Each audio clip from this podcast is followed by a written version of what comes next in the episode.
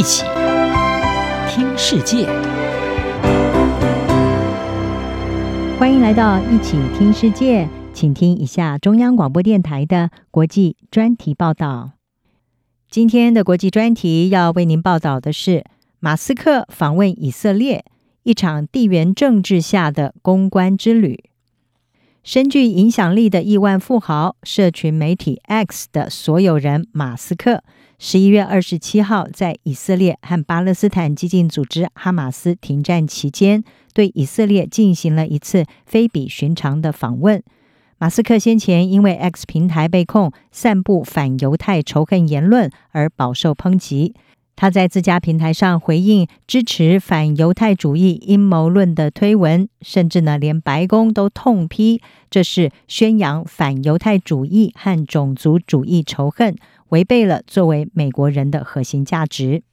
虽然马斯克多次的重申自己反对反犹太主义等煽动仇恨和冲突的言论。他表示，X 平台不会助长仇恨发言，但是呢，在哈马斯十月七号发动突袭，引发以色列的报复攻击，并且造成惨烈的死伤和人道危机之下，反犹太和恐伊斯兰情绪仍然在社群平台上高涨，而这也使得深陷反犹太风波的马斯克不只是哀轰而已，还造成了实质的巨额金钱损失。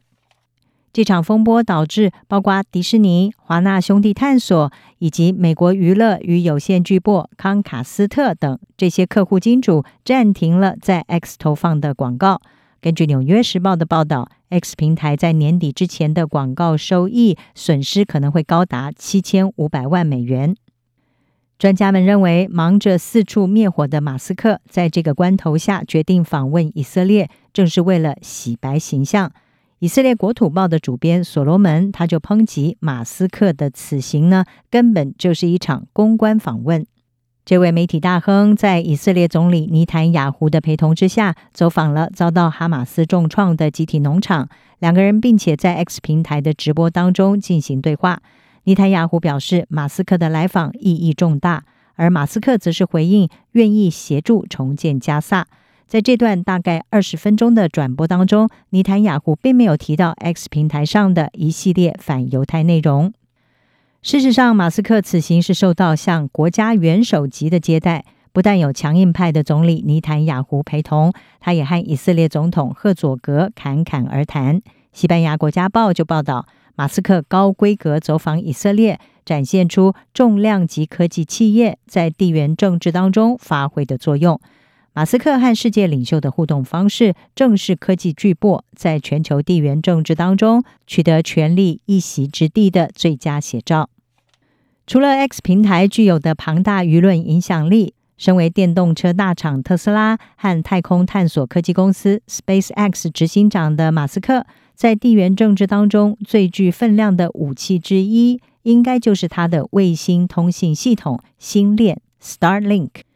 在莫斯科二零二二年二月入侵乌克兰之后，星链卫星可以说是一夕成名。当时呢，俄罗斯的攻击造成乌克兰网络中断，而在基辅当局的求助之下，马斯克在乌克兰启动了这项服务。星链服务是使用卫星技术，而不是有线技术来提供网络连接。自从二零二二年春天首度运到乌克兰之后，星链就一直是乌克兰军方重要的通讯工具。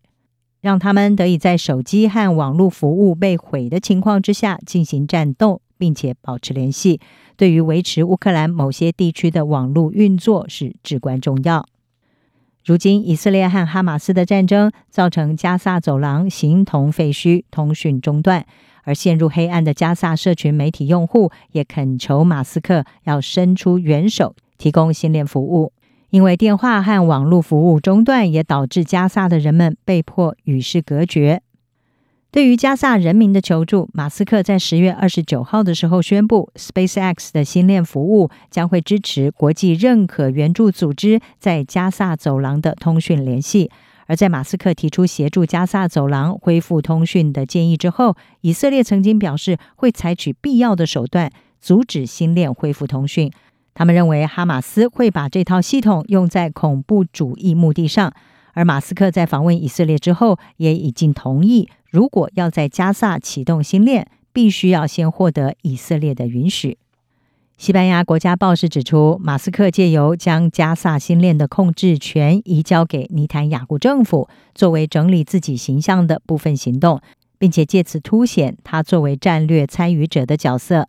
事实上，马斯克的经济与科技实力已经使他在战略利益和商业利益上的影响力引发关注。美国卡内基梅隆大学的专家克罗宁，他在基辛格全球事务中心上面发文时指出，自从乌克兰战争之后，科技公司发挥的地缘政治作用已经显而易见，也打破了所谓中立参与者的神话。这一点从马斯克走访以色列可见一斑。